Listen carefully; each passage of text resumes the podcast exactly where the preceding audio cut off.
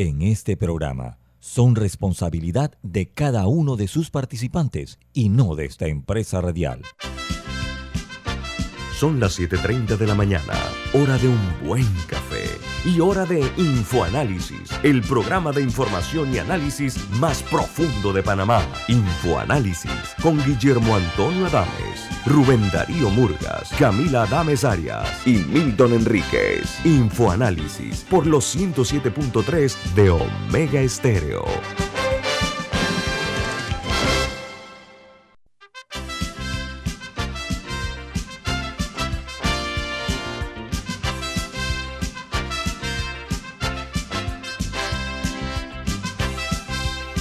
Muy buenos días, estimados radio escuchas e internautas de toda la República y más allá. Bienvenidos a Info Análisis, un programa para la gente inteligente. Esta mañana con Camila Adames, Alexandra Siniglio y este servidor Milton Cohen Enríquez. Le damos la bienvenida disfrutando de una deliciosa taza del café Lavazza café italiano espectacular. Te puede conseguir en los mejores supermercados, lo puede pedir en los mejores restaurantes y también solicitar servicio a domicilio por internet a través de www.lavazzapanamá.com. Café Lavazza, un café para gente inteligente y con buen gusto.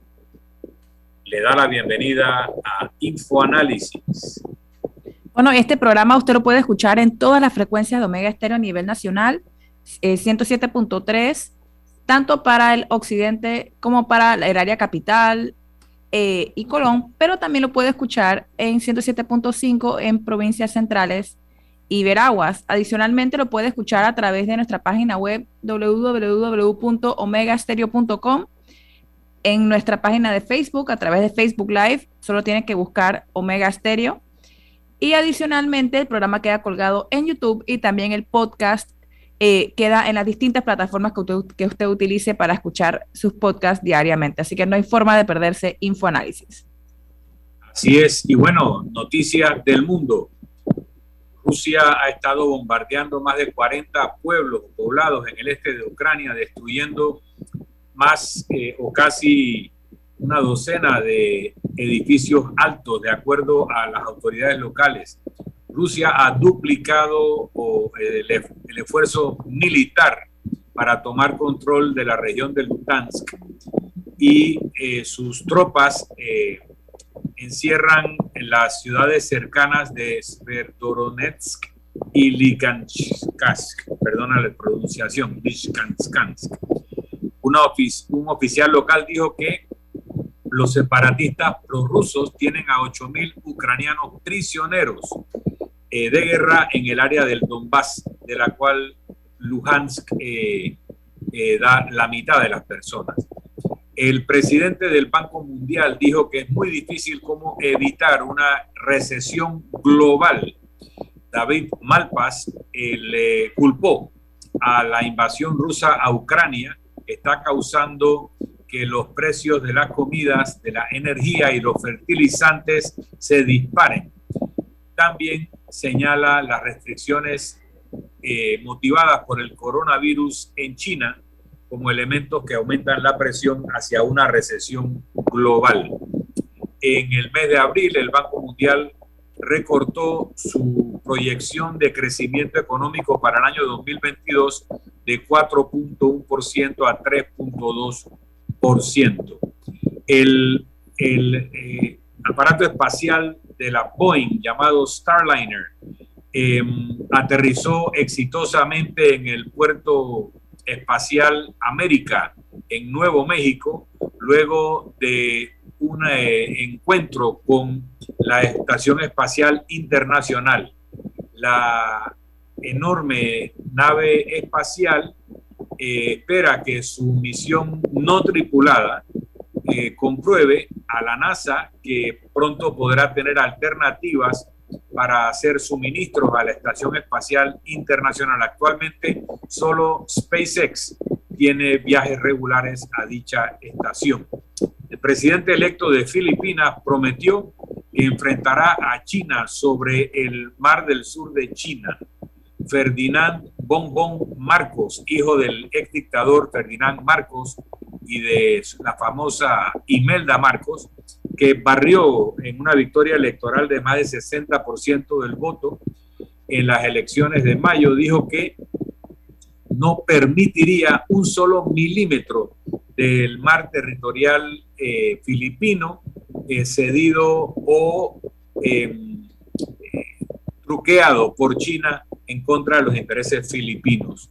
Rodrigo Duterte, el presidente saliente, prácticamente ha evitado confrontar a China sobre estos reclamos sobre el mar en todo su periodo. El multimillonario Elon Musk se comprometió a proveer 6.25 mil millones de dólares en financiamiento para eh, financiar su compra de Twitter, de acuerdo a registros del American Securities and Exchange Commission. El, la compra o el contrato ha estado detenido desde que la eh, directiva de la empresa aceptó la oferta de Musk de 44 mil millones de dólares el mes pasado. Pero eh, los ejecutivos de Twitter están declinando comentar sobre los eh, siguientes pasos de este esfuerzo de compra de parte de Elon Musk. Y el America's Securities Exchange Commission, la ASEC, eh, publicó una propuesta para requerir que los fondos ESG eh, cumplan con su usualmente promesa vaga de apoyar eh, los, las metas ambientales, sociales y de gobernanza corporativa. La SEC va a parecer osada al entrar en este territorio amorfo, pero sus metas están bastante claras para apretar los trucos de mercadeo que algunas veces hacen estos, ES, estos fondos ESG y forzar algún tipo de estandarización en una industria que está creciendo con poco cumplimiento de estas promesas vagas. No sé si Camila o Alexandra tienen alguna otra noticia internacional en este segmento de Info Análisis. Camila. Bueno, el primer ministro británico eh, Boris Johnson todavía no se escapa del peligro eh, por el caso del Partygate o básicamente es el escándalo por las fiestas en plural ocurridas eh, durante la, pandemia, durante los peores momentos de, de, la, de, la, de la cuarentena obligatoria que había en ese país. Y de hecho ahora tres parlamentarios de su partido, conservadores, eh, se han sumado a los llamados a que renuncie. Ahora, él esta semana, creo que ayer mismo en el Parlamento, dijo que él no va a renunciar, que él va a seguir adelante con sus planes. Eh, y eh, estos tres se suman a otros para un total de 17 de los parlamentarios conservadores que han hecho este tipo de llamados, que están muy lejos del del total que se requiere para, forzar su mano, que serían 54. Eh, así que por el... 54 de su partido más... Ajá, necesitarían 54 de su partido para, para forzar un poco su salida. Así que van 17, todavía está bastante lejos, eh, pero es algo recurrente que también me imagino que más allá de que se llegue a ese número, es un peso constante sobre su gobierno todo lo que él hace tiene el, peso encima de, eh, de los llamados a, su salida, porque el, reporte eh, de la funcionaria Sue Gray hablaba de, eh, de que bebían en exceso y hablaba de una cultura de maltrato al personal.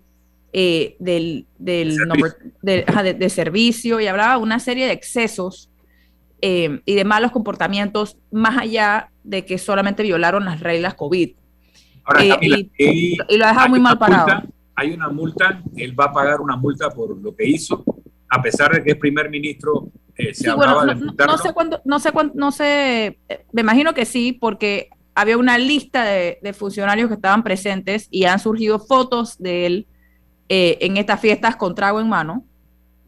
Eh, desconozco si ya se le aplicó una multa y si es así, de cuánto es el monto, pero definitivamente la presión está ahí. Eh, bueno, en otro tema, eh, siguen surgiendo detalles del el tiroteo en Uvalde, Texas. Ahora surgió que el atacante estuvo dentro de la escuela por aproximadamente entre 40 minutos y una hora. Y se atrincheró en un salón, ¿no? Se atrincheró un salón. Es por eso que la mayoría de los muertos tienen la misma edad, es porque eran de un mismo salón. Eh, y eh, ha habido críticas a la policía porque ellos eh, tuvieron contacto con él antes de que entrara a la escuela. no lo pudieron contener y de ahí él entró. Y ha, y ha habido críticas por parte de la comunidad de que aparentemente en ese momento lo que están diciendo los testigos es que la gente le gritaba a la policía que entrara, que entrara, y eh, se demoraron mucho y al final, es ahí, como que no lograban entrar al salón. Entonces la policía está enfrentando críticas del manejo de la situación. Eh, y quizás ese es el protocolo, eh, pero, pero es, es actualmente los nuevos detalles que están surgiendo y es desgarradora, Camila, cuando te pones a ver las noticias, porque los medios no han dejado de, publicar estas historias, eh, es desgarrador cada uno de los testimonios, ¿no? Pero hay una cifra que, que, vi ayer eh, y que se, publica también esta mañana y que eh, te, pone la magnitud del tema del problema de las armas en Estados Unidos que comentábamos esta semana en el programa. Sé que Estados Unidos es el país con más civiles propietarios de armas de fuego. Se estima que en 2018, y ojo que después de la pandemia se sabe que esto ha aumentado, había 120.5 armas por cada 100 habitantes. Esa es la magnitud del problema del manejo de las armas en Estados Unidos, que es el centro del debate también en este momento, más allá de la tragedia. No, y, además de eso, eh, esa es una comunidad que va a, requerir muchísimo apoyo eh, de distintos ámbitos. Eh, yo estaba en la universidad cuando, en la Universidad de Estados Unidos, cuando se dio el tiroteo de Sandy Hook, que en ese fallecieron 20 estudiantes de entre 5 y 6 años, así que es, parecido a este, eh, donde fueron, bueno, al final creo que el conteo son 19 niños eh, de entre 7 y 10. En ese momento, recuerdo que me comentaban que la, y me, me, lo pusieron en perspectiva, que es, casi como una, es casi una generación, porque son pueblos pequeños y, no, todos conocen a esos niños y todos los otros niños conocen a esos niños también. Entonces, es como un duelo masivo que se da, porque es, o sea, como un hueco, como un hueco que queda en, o sea, básicamente casi todo el cuarto grado de la escuela de la comunidad no está. O sea, es como si, como si como un pueblo en Panamá, no sé, pueblo relativamente pequeño del interior que desapareciera todo su cuarto grado y el hueco que eso deja en la comunidad. Terrible. Entonces, sí, así que es como para ponerlo en perspectiva, pues. No nos podemos imaginar la magnitud, yo creo. Sí. Tenemos que ir a un cambio. Esto es Info Análisis, un programa para la gente inteligente.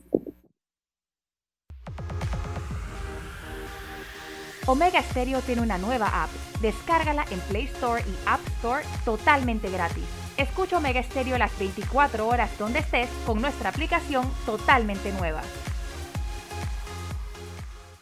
Con Banisi y nuestros préstamos personales, lograr todas tus metas ahora es más easy. Haz tu solicitud 100% digital y recibe rápido desembolso. Ahora tu banco es más easy. Solicítalo ya. www.banisipanamá.com. Banisi, siempre fácil. ¿Llamas a tus amigos todos los días? ¿Tienes cuentos que duran horas y horas y horas? ¿Eres de los que siempre están activos en el chat? Adquiere un plan postpago con ilimitada desde 30 balboas y mantente conectado con Claro.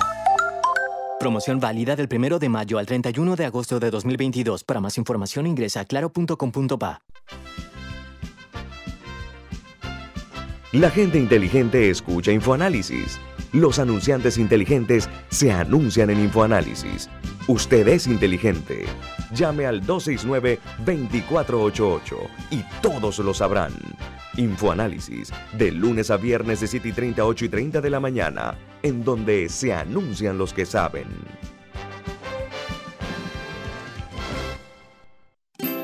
Hogar y Salud les hace la vida más fácil con la extraordinaria línea de pañales nocturnos para adultos Prevail. Los pañales nocturnos para adultos Prevail son 100% absorbentes y de uso prolongado. Sus exclusivos materiales los hacen 100% respirables, brindando máxima comodidad. Para su conveniencia, los pañales Prevail vienen en todos los tamaños.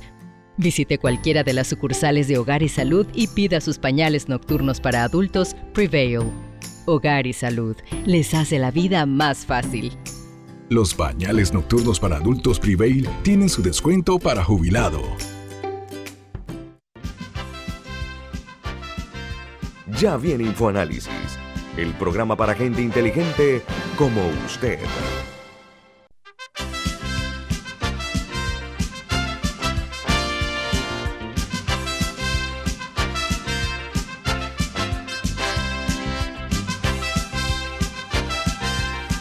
Muy bien, estamos de vuelta en Info Análisis, un programa para gente inteligente. Esta mañana con Camila Adames, Alexandra Siniglio y este servidor Milton Cohen Enríquez. Y te tengo que decir que en Banco Aliado te acompañan en tu crecimiento financiero.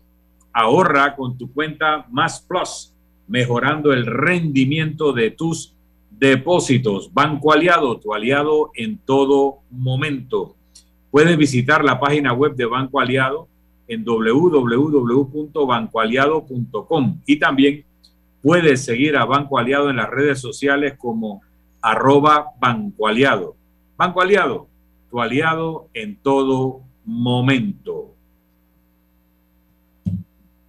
Bueno, eh, estamos esperando que se conecte nuestro invitado, pero en el interim aprovecho para comentarles eh, que el Consejo de Gabinete aprobó ayer extender el plazo del Fondo de Estabilización Tarifaria por COVID-19. Esto se refiere a la energía eléctrica. Eh, y lo, extienden del primero de junio de 2022 al 31 de julio. por ende, hasta finales de julio, por los próximos dos meses, se contará con este Fondo de Estabilización Tarifaria que aplica a aproximadamente 1.1 millones de clientes eh, en la República de Panamá. Así que, así que vemos que esto, que esto continúa. bueno, ya, fue, anunciado por, por presidencia. Ya está conectándose el ingeniero Luis Campana. Él es el ejecutivo principal de la empresa Mibus. Y queríamos conversar con el ingeniero Campana sobre la situación de la flota de transporte y el servicio que debe brindar mi bus. Buenos días, ingeniero Campana. Buenos días y buenos días a todos los que están este, oyendo esta mañana. Muchas gracias por el espacio hoy. Eh, ingeniero, si, podemos comenzar para que nos dé un balance de la situación actual, eh, de cuál es el estatus eh, de los buses y de las rutas. Sí, bueno, eh, este, gracias Camila. Eh, en realidad, como saben todos, estamos viviendo una situación muy particular eh, que trasciende lo que está pasando, este, no solamente en mi bus, sino en el país, sino porque es un tema a nivel mundial. Desde que empezó la pandemia, nosotros nos ha afectado muchísimo el tema de la disponibilidad de repuestos a nivel internacional. Esto, evidentemente, porque este, han habido muchos problemas para, con las fábricas, muchas fábricas cerraron operaciones durante mucho tiempo, muchas bajaron la productividad. Eh, eso nos fue a nosotros mermando y nos daba, nos daba este, una situación en la que no podíamos conseguir los repuestos con la serenidad que, que necesitábamos, que fue acumulándose, acumulándose a través de este tiempo y habíamos podido seguir mitigándolo este, con mucho esfuerzo y mucha, mucha gestión administrativa de parte de nuestra, de nuestra parte, de nuestro equipo. Eh, sin embargo, ahora que se han acumulado otros factores externos adicionales a eso, el tema de, de la guerra este, ha aumentado el combustible de una manera dramática, lo cual nos incide a nosotros también directamente por los costos de operación, pero también incide indirectamente en que este, da mucha volatilidad a los fletes y demás, y nuestros proveedores también este, nos, nos, piden más tiempo para poder este, cotizar mejores fletes, para poder cumplir con, con, lo que tienen contratado, para poder pedir más tiempo para poder guiar los repuestos. Eh, y todo eso se ha juntado, pero y, ah, y el tema del, del, cierre de los puertos en China también nos ha afectado este, fuertemente, que a pesar de que nosotros no este, compramos este, repuestos directamente de fábricas en China, eh, la fábrica en China le da materia prima a prácticamente todo el mundo. Y esto pues afecta también la línea de producción o en el mínimo de los casos da mucho, mucho, este, mucha este, volatilidad pues en el tema de la productividad de los fletes. Y eso para que nosotros nuestra disponibilidad de flota se ha visto mermada y hemos tenido que tomar este, un plan de contingencia para poder seguir dando el servicio a todos los usuarios porque no hemos dejado de servir ninguna comunidad y a la vez sin aumentar el pasaje porque el presidente Cortizo, está muy preocupado por el bolsillo de los panameños y entonces no queremos aumentar el pasaje eh, de transporte público a los usuarios. Ingeniero Campana, para poner en proporción o dimensionar el tema, primero, ¿de qué tamaño es la flota de mi bus de qué antigüedad son los, las partes de la flota, porque no todos los autobuses se compraron a la vez, pero los primeros se compraron todos juntos. Así que cuando sabemos cuántos autobuses son, de qué antigüedad son cada grupo, cuándo tocaría renovar ese pedazo de la flota, ese es un primer tema que le pido esa cifra. Lo segundo, hasta donde yo sé, por lo menos los autobuses originales fueron ensamblados en Colombia con motores escandinavos, no sé si eran Saab o eran Volvo o por allí, pero no aparecía China por ningún lado. Entonces aquí hubo una información o fake news de que la causa de que no hubiera en operación hoy 300, luego hoy 600 autobuses es que estaban esperando piezas de China. Entonces ahí la pregunta es si estos autobuses fueron hechos en Colombia con motores escandinavos, ¿por qué las piezas de China eran las que se estaban esperando, las causantes del parón. O sea, tal vez es mentira, pero para que usted nos aclare, ¿cuántos autobuses hay? ¿De qué antigüedad son? ¿Cuántos están parados? ¿De dónde vienen las piezas? ¿Y en cuánto tiempo se podría recuperar la operatividad de la totalidad de la flota? Muy buena acotación, este, don Milton. En, efecto, como, como mencioné hace un ratito, si bien es cierto, nosotros no compramos, este, eh, o sea, nuestros proveedores pues, no nos traen piezas que son de China, el problema es que las fábricas a nivel mundial dependen de mucha materia prima que viene de China. Eh, y por ejemplo, hay, hay, el ejemplo que estábamos dando es que nos habían informado porque había un contenedor que tenía cierta de parte que le servía como parte de, las, de los pedidos que hay muchos repuestos que estaba detenido desde hace ya hace un mes aproximadamente en el puerto de Shanghai porque, porque estaba cerrado. Entonces, eso, por ejemplo, son las cosas que, que nos afectan.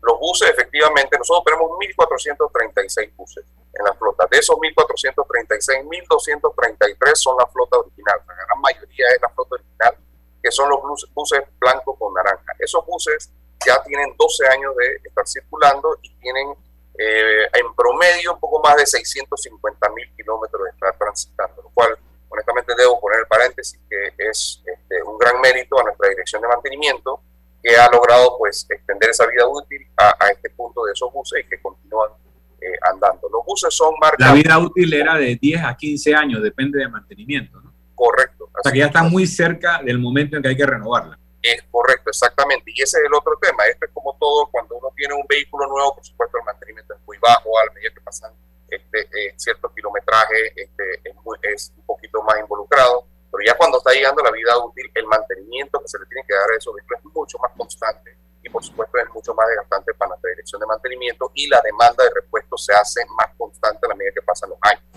Y, y ojo, y es muy importante decir, nosotros acá en mi bus no enviamos ningún bus a salir a operar si no está apto para el transporte de pasajeros Hemos recibido muchísimas este, eh, quejas por las redes sociales para que mejoremos la frecuencia en este punto y todo. E invitamos siempre a los usuarios que nos, que nos digan dónde están teniendo problemas específicos, porque por supuesto tenemos que desplegar esta flota por toda la ciudad.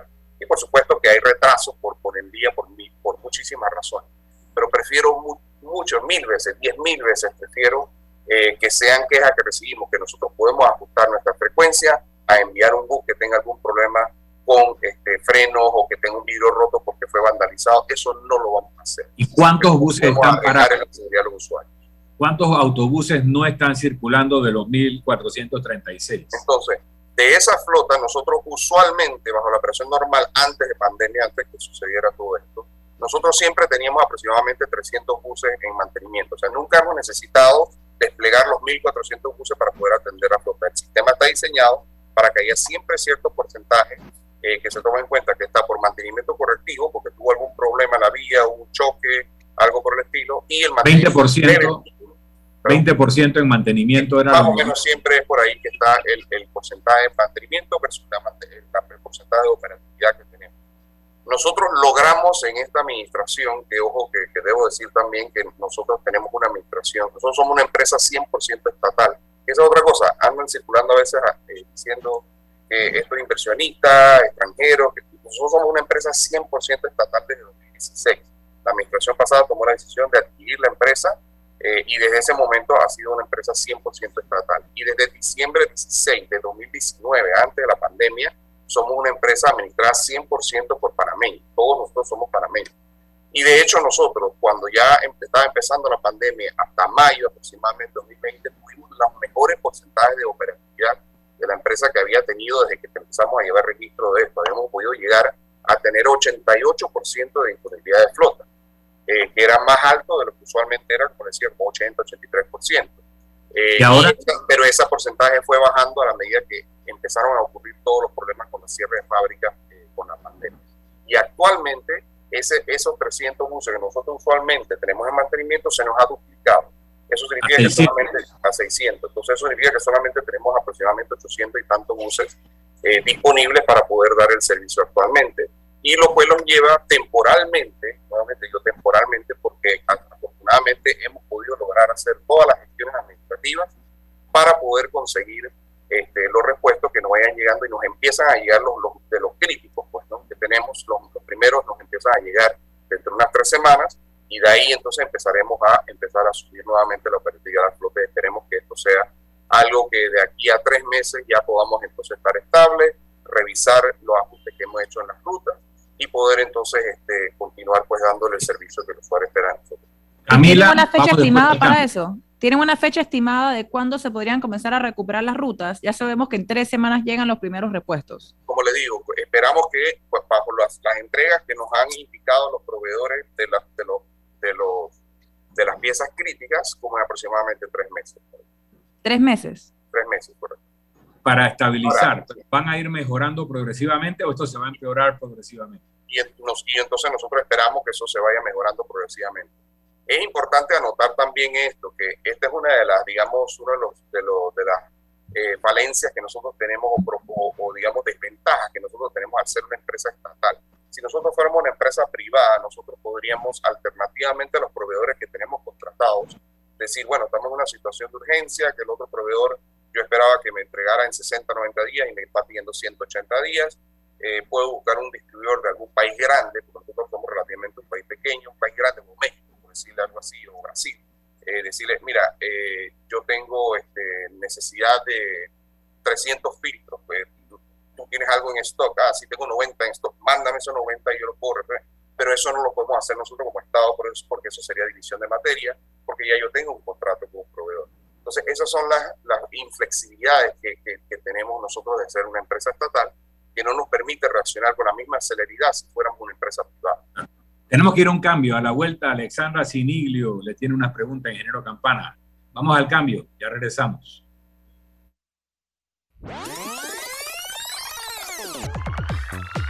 Omega Stereo tiene una nueva app. Descárgala en Play Store y App Store totalmente gratis. Escucha Omega Stereo las 24 horas donde estés con nuestra nueva app.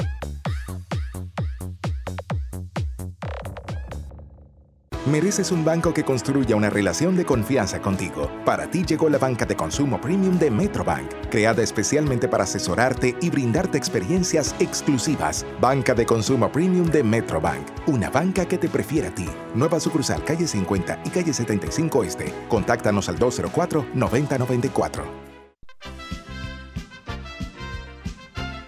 La gente inteligente escucha InfoAnálisis los anunciantes inteligentes se anuncian en InfoAnálisis.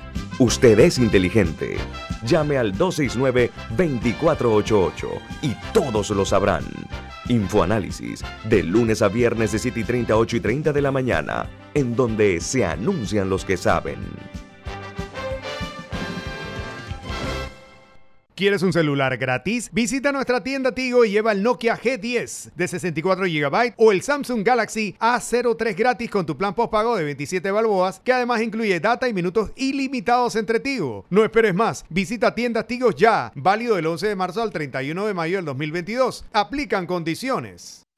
Dale luz verde a tus sueños con la promo del año. Ven por tu Nissan x o tu Mitsubishi L200 Sportero y llévatelos con 0% de abono inicial, con una tasa de interés de 6.25% y 100 meses de plazo para pagar. Además, empiezas a pagar en enero 2023. No te pierdas esta super promoción en Nissan y Mitsubishi de Excel. Pasión en movimiento. Términos y condiciones visita www.nissan.com.pa diagonal términos y condiciones o mitsubishipanama.com diagonal promociones. Delta está siempre cerca de ti, cerca de nuestras tradiciones, cerca de tus metas y también cerca de las necesidades de tu negocio. Por eso te ofrece la tarjeta MaxiFlota, con la que puedes controlar, monitorear y obtener reportes del consumo de combustible de la flota de tu empresa, mientras acumulas millas con EdMiles. Solicita tu tarjeta MaxiFlota llamando al 279-2929. Delta, para darte la mejor atención siempre cerca de ti.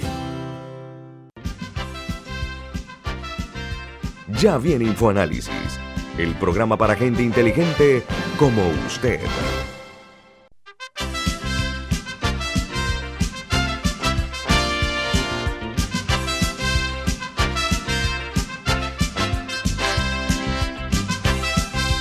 Bien, estamos de vuelta en Info Análisis, un programa para gente inteligente. Esta mañana nos acompaña el ingeniero Luis Campana. Él es el gerente general o vicepresidente ejecutivo de Metro Bus, la empresa Mi Bus, la empresa que da el servicio de transporte de autobuses en el área metropolitana. Alexandra Siniglio tiene una pregunta. Ingeniero Campana, buenos días. Usted explicaba que normalmente en condiciones eh, ideales eh, la empresa funciona con 300 buses que están permanentemente en, en, mantenimiento y que ahora tienen el doble y esa es la crisis que estamos viviendo en este momento. La pregunta es, ¿por qué esperaron a tener el doble de los buses detenidos? Para, eh, para ir haciendo los ajustes necesarios y no lo fueron haciendo poco a poco para evitar la crisis y la incomodidad que está sufriendo el usuario en este momento, porque no se detuvieron 300 buses adicionales de la noche a la mañana, o sea, fue, fue, fue paulatino y fueron los factores que ya usted explicó los que fueron afectando, pero no, no quisiera pensar que fue como para, para crear esta, esta necesidad y esta crisis y poder llegar a ese cambio de, de la ley del que usted comentaba ahora en el cambio comercial, ¿no?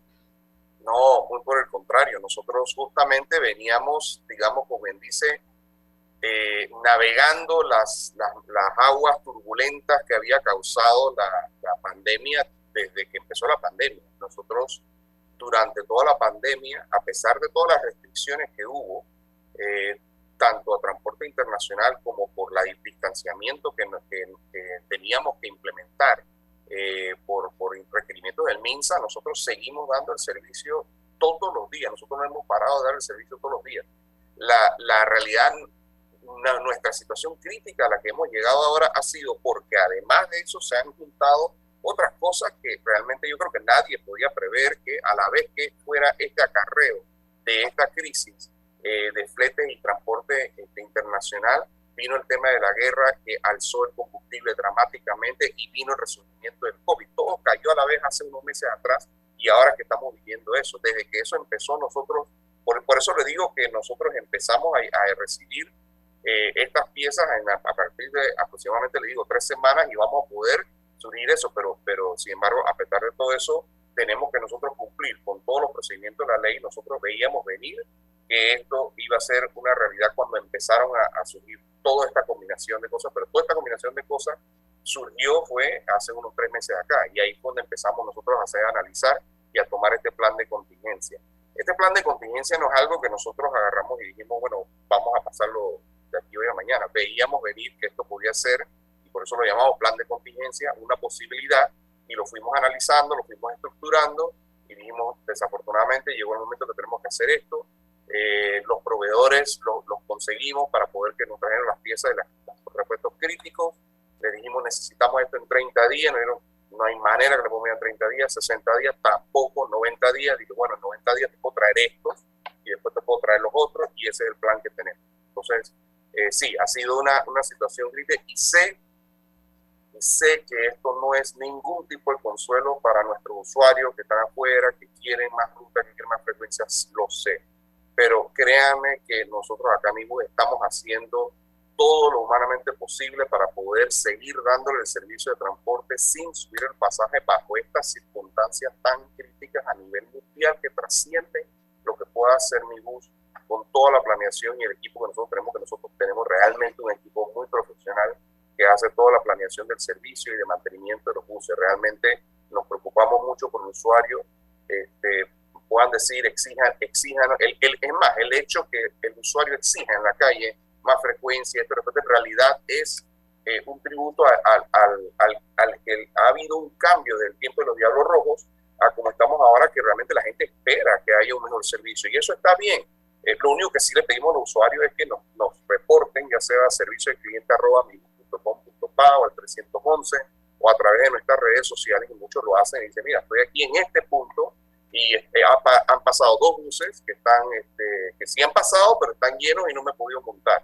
Entonces nosotros eso lo enviamos a nuestro centro de control y ellos revisan a ver si es que hay que poner un refuerzo en esa ruta o en ese punto de la ruta sembramos otro, otro bus. Tenemos un monitoreo constante de lo que nos, nos solicitan los usuarios y estamos comprometidos a dar el mejor servicio que podamos y vamos a salir de esto, esto pronto. O sea, esto, va a cambiar eh, y podemos revertirlo y entonces vamos a poder este, atender a todas las, las consultas que nos los usuarios. Ingeniero Campana, antes de pasar la guitarra a Camila, dos cosas una experiencia personal. Ayer, antes de ayer, estaba en la vía, un metrobús se ha venido de un paño al tercer, o sea, tres paños se pasó sin ni siquiera poner la direccional en el autobús y eso me recordó a los Diablos Rojos. Yo esperaba que eso ya no sucediera con la empresa Metrobús. Lo segundo es que usted mencionó que desde hace dos años ya no está la empresa First Transit o su subsidiaria que daba eh, una especie de gerencia o administración. Usted ha hablado que ahora es 100% panameña,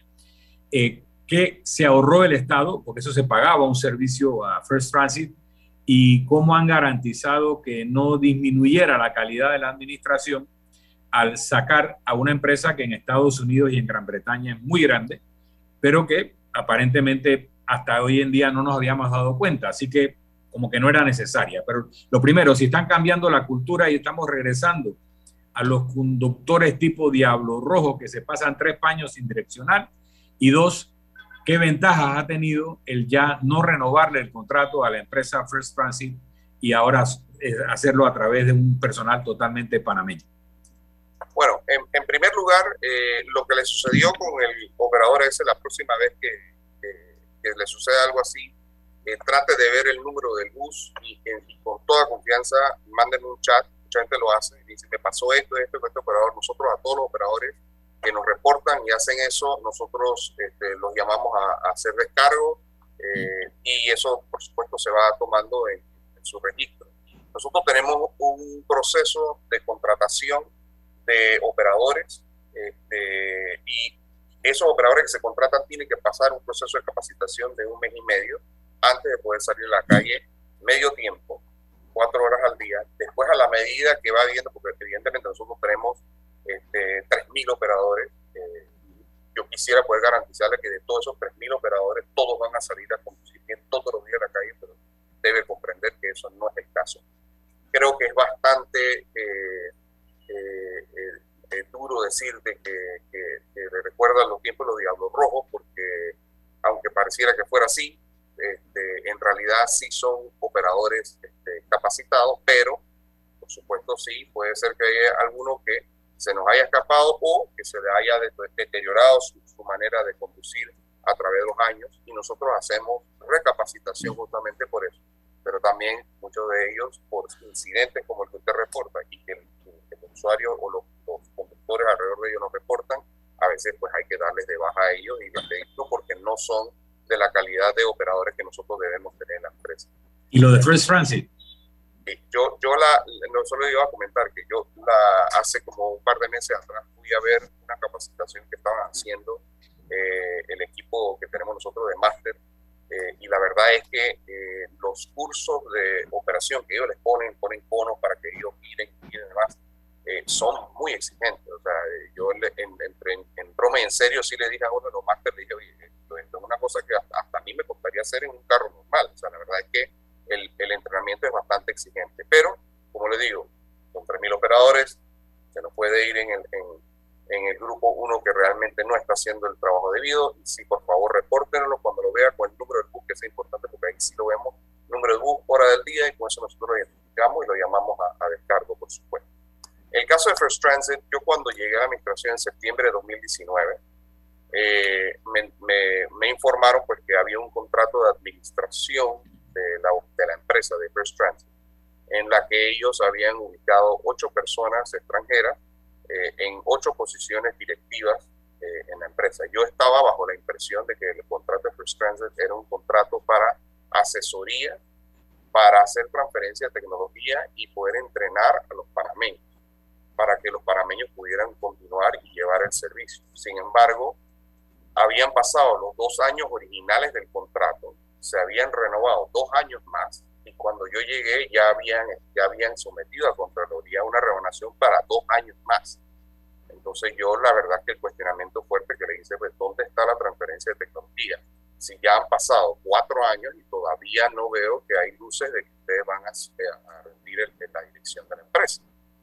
Eh, en adición a eso, cuando eh, organizábamos las direcciones de, las reuniones de directivos, o sea, de los directores de la empresa, eh, no venía ninguno de los panameños con ellos. Por ejemplo, si el director de operaciones no venía a la reunión con el, gerente de operaciones que él estaba, digamos, entrenando para que fuera su, reemplazo. Eso no estaba sucediendo. Entonces yo realmente les cuestioné fuertemente, ¿dónde está la transferencia de tecnología que está haciendo? Yo reconozco que para una situación y una operación tan grande que en su momento no teníamos experiencia, necesitábamos un insumo internacional. Eso me parece que es correcto, me parece que, que estaba muy bien y fue atinada la decisión pero estas cosas tienen que ser temporales y tienen que, tienen que este, pasarse a los panameños responsablemente. Además que honestamente también evalué ¿Cuánto costaba? El, costo que se le estaba pagando a ellos, considero que era bastante oneroso. Era un contrato de 4 millones de dólares por año para la contratación de 8 personas, y cuando uno hace la, la matemática de eso, resulta ser que le estábamos pagando un promedio de 42 mil dólares al mes por persona, más bonificaciones. Eso era un costo que yo consideraba que era demasiado oneroso.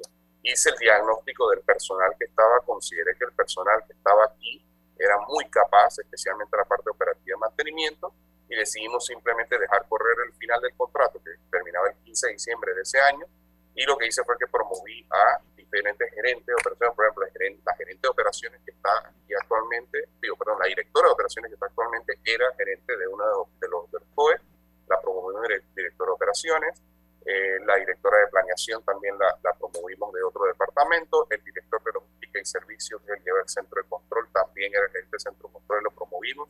Todos hicimos todas estas, este, eh, posiciones estratégicas. Eh, diagnosticamos el personal que teníamos, realmente consideré que teníamos un personal profesional capaz que podía llevar adelante esto. Y la prueba de eso es que en realidad nadie se dio cuenta de ese cambio. de, fue transparente, fue transparente. Tenemos que irnos un cambio. A la vuelta, Camila Adames tiene una pregunta. Estamos con el ingeniero Luis Campana, gerente general de Mibus, la empresa del Metrobús. Esto es Info Análisis. Vamos a un cambio. Omega Stereo tiene una nueva app. Descárgala en Play Store y App Store totalmente gratis. Escucha Omega Stereo las 24 horas donde estés con nuestra aplicación totalmente nueva. Delta está siempre cerca de ti, cerca de nuestras tradiciones, cerca de tus metas y también cerca de las necesidades de tu negocio. Por eso te ofrece la tarjeta MaxiFlota, con la que puedes controlar, monitorear y obtener reportes del consumo de combustible de la flota de tu empresa, mientras acumulas millas con EdMiles. Solicita tu tarjeta MaxiFlota llamando al 279-2929. Delta, para darte la mejor atención siempre cerca de ti. La gente inteligente escucha InfoAnálisis Los anunciantes inteligentes se anuncian en InfoAnálisis. Usted es inteligente. Llame al 269-2488 y todos lo sabrán. Infoanálisis, de lunes a viernes de 7 y 30, 8 y 30 de la mañana, en donde se anuncian los que saben. ¿Quieres un celular gratis? Visita nuestra tienda Tigo y lleva el Nokia G10 de 64 GB o el Samsung Galaxy A03 gratis con tu plan postpago de 27 balboas, que además incluye data y minutos ilimitados entre Tigo. No esperes más, visita tiendas Tigo ya, válido del 11 de marzo al 31 de mayo del 2022. Aplican condiciones. ¿Les suena esto? Ofertas, pedidos, facturas, órdenes de compra, entrega, contratos, recibos, etc. Los documentos importantes están ahí, en algún lugar. Ojalá supiera dónde y cómo encontrarlos cuando realmente los necesita, sin perder tiempo. Ha llegado la hora de la gestión documental electrónica. Los documentos se escanean y guardan digitalmente de forma automática y centralizada. Llámenos al 209-4997 para un demo sin compromiso. Solutexa, expertos en digitalización y gestión documental. Ya viene InfoAnálisis, el programa para gente inteligente como usted.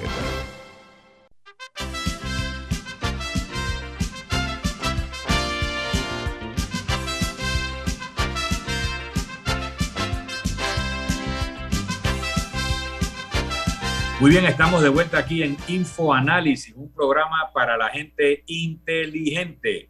Esta mañana con el ingeniero Luis Campana, eh, gerente general de la empresa Mibus, y con Camila Adames y Alexandra Siniglio. En este momento, al bate Camila. Eh, ingeniero, usted nos ha hablado un poco de la transferencia de conocimiento que se dio de la empresa First Transit al, al personal de Mibus y de cómo se promovió al personal que ya estaba existente a puestos de, directores para que tuvieran ya el conocimiento.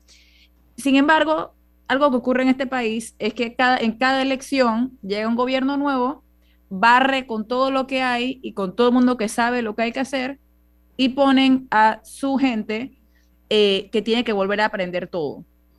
¿Qué tan protegido o no está mi bus de que eso ocurra? De que en el 2024 toda esta gente que fue entrenada y los gerentes de operaciones y los directores que saben de que la tecnología y las rutas que se barra con todo. ¿Existe algo que proteja al personal técnico o, están a la libre?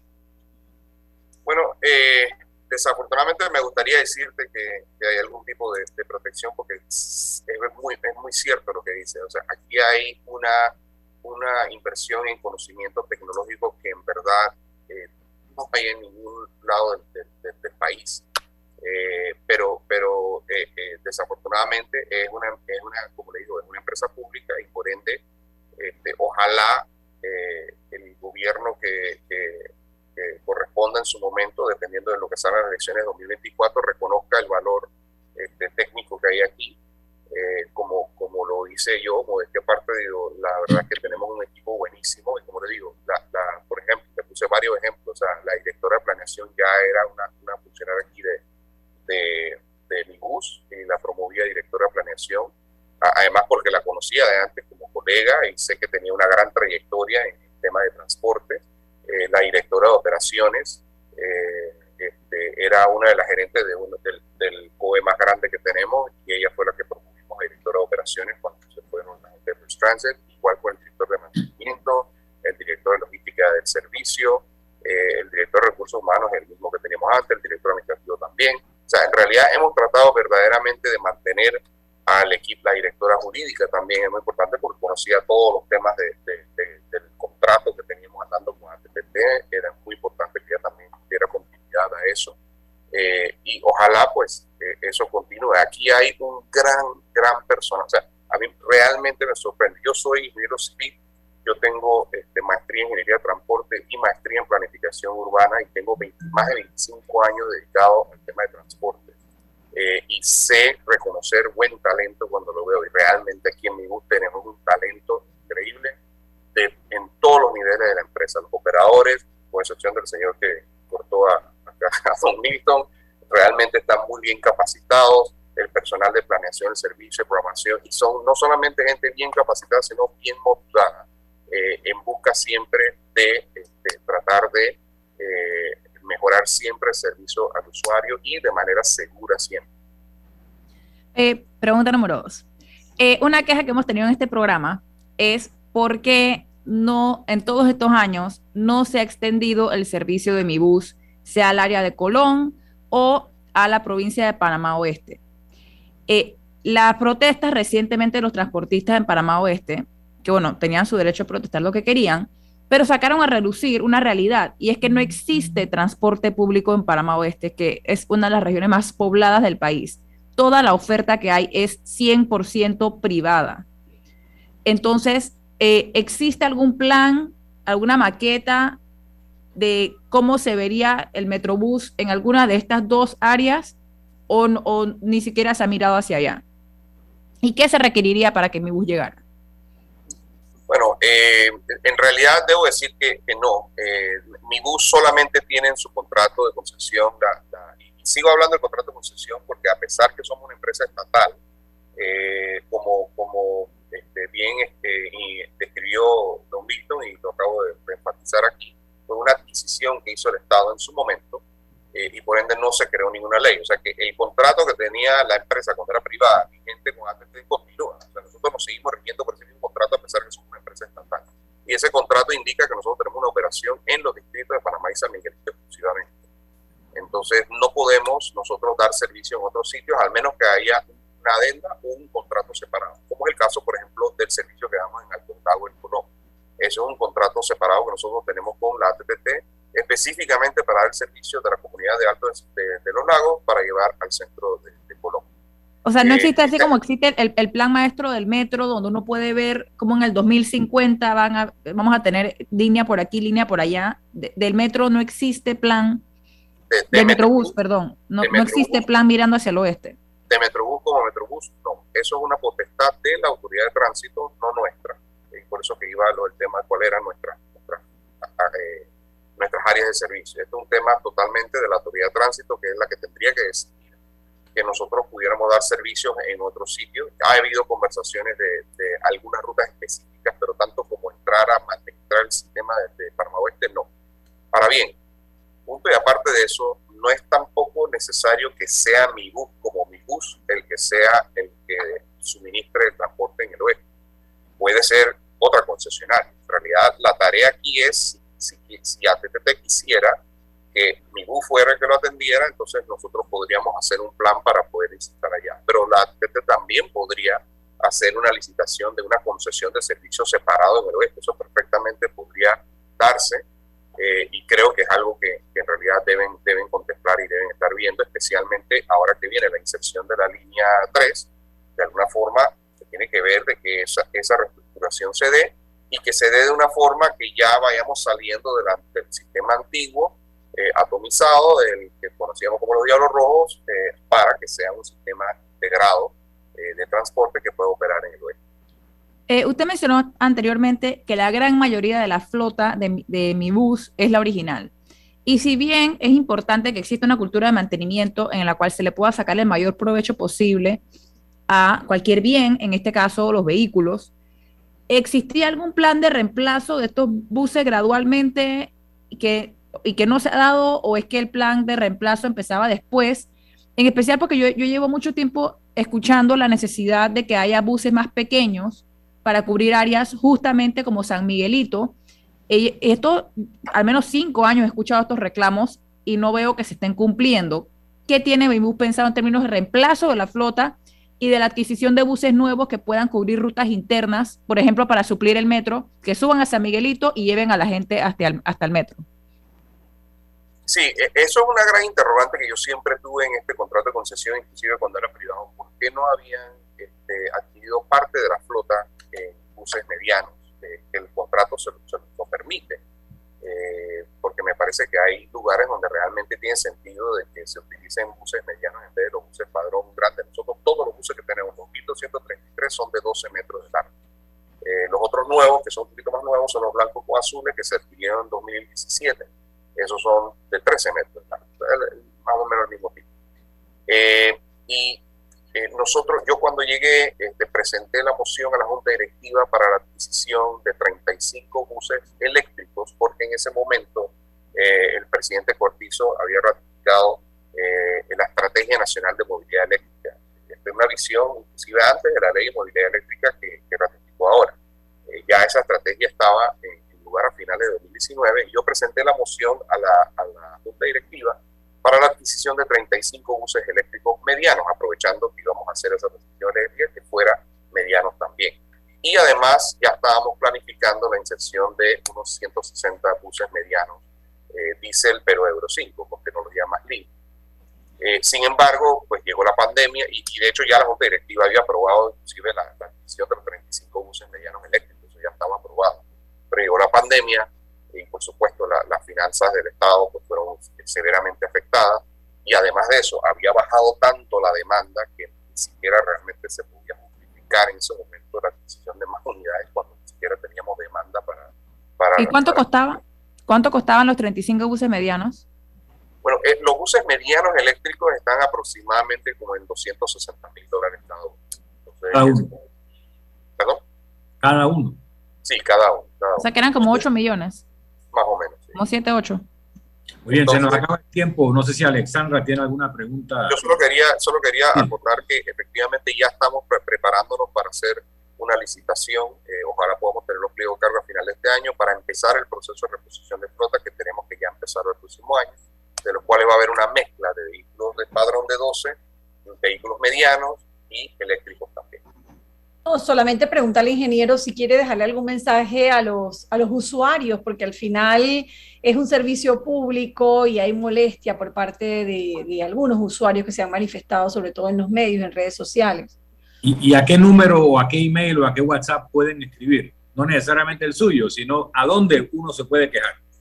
Sí, este, sí, eh, esto, esto es una, quiero dejarle el mensaje que esto, a pesar de que puede que no sea consuelo, esto es una situación que trasciende a mi bus, que trasciende a Panamá, que es una situación mundial, que es temporal, que la estamos trabajando para resolverla, por lo menos de parte aquí de Panamá, y que le pedimos a todos los usuarios el apoyo para que usen el sistema de transbordo, porque hemos diseñado este sistema de contingencia para no dejar el servicio, de dejar de dar el servicio a nadie, a ninguna comunidad, sin aumentar el pasaje, que es una gran limitante que tenemos, especialmente con los costos de combustible que tenemos y la limitación de disponibilidad de piezas. Nosotros durante la pandemia estuvimos siempre ahí dando el servicio, le pedíamos a los usuarios solamente que nos colaboraran con la utilización de las medidas de bioseguridad que indicaba el MINSA y siempre estuvieron ahí para respondernos y ayudarnos. Les pedimos ahora, eh, les decimos nuestro compromiso de continuar dándole el servicio a pesar de todas estas limitaciones y les pedimos que por favor nos apoyen.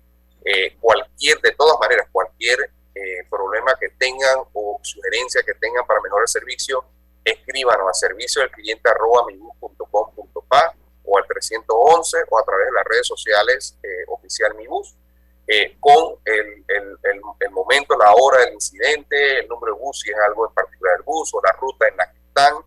Nosotros tenemos un equipo de comunicaciones que está monitoreando esas, esas redes y nosotros se lo pasamos a los servicios correspondientes para que podamos hacer los ajustes necesarios que tenemos. Muy bien, se nos acabó el tiempo, pero nos tenemos que despedir con la promesa de que estaremos de vuelta mañana. Le agradecemos mucho al ingeniero Luis Campana, gerente general de Mibus, la empresa que opera el Metrobús, y nos vamos esta mañana el equipo de Info Análisis. Camila Dames. Alexandra Siniglio y Milton Enríquez. Lo hacemos disfrutando una deliciosa taza del café Lavazza, un café para gente inteligente y con buen gusto. Nos vamos y... Ha finalizado el infoanálisis de hoy. Continúe con la mejor franja informativa matutina aquí en Omega Estéreo 107.3, Cadena Nacional.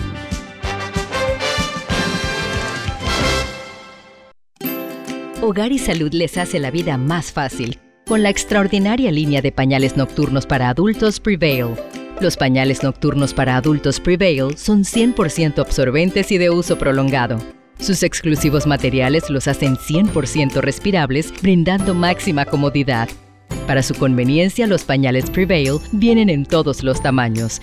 Visite cualquiera de las sucursales de Hogar y Salud y pida sus pañales nocturnos para adultos Prevail. Hogar y Salud les hace la vida más fácil. Los bañales nocturnos para adultos Prevail tienen su descuento para jubilado.